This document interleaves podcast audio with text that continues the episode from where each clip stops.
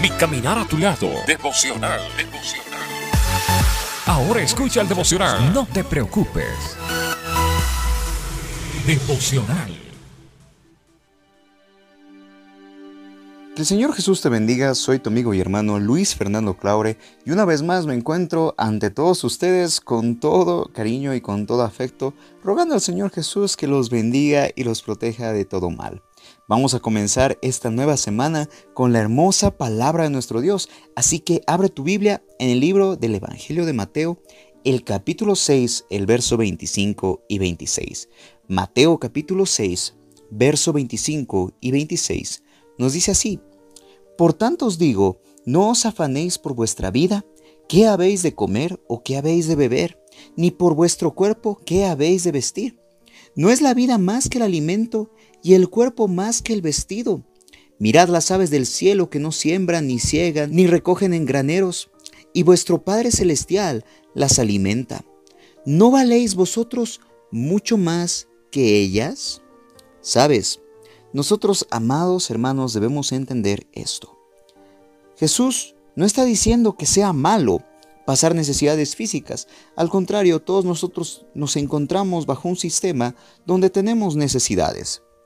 Necesidades de vestimenta, necesidades de economía, necesidades de plata, necesidades para estar cómodos, entre comillas, en el lugar donde nos encontramos.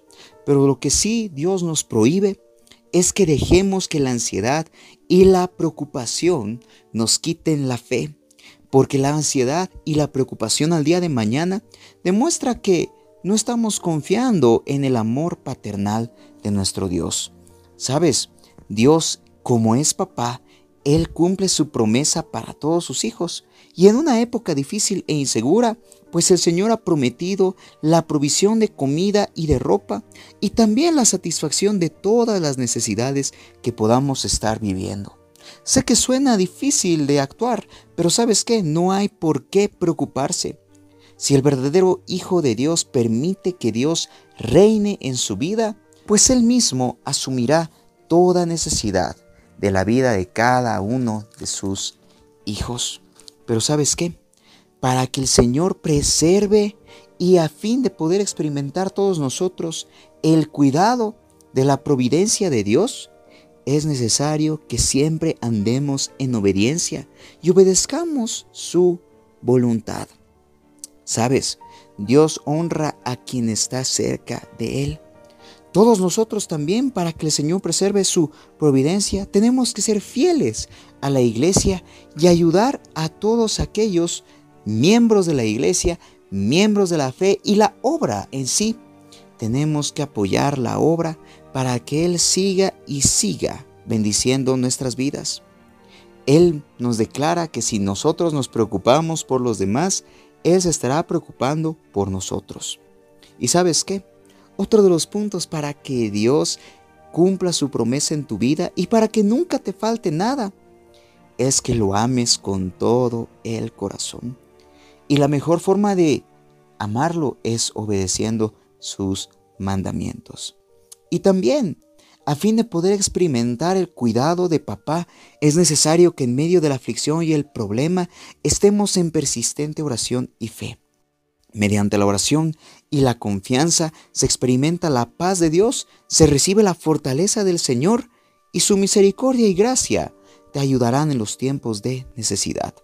Sabes, es necesario que en estos tiempos difíciles, donde todos podemos tener necesidades, no escatimemos en ayudar a los demás, tampoco dejemos de lado nuestra iglesia local, tampoco dejemos de lado las necesidades que tiene la obra, el lugar donde tú te congregas.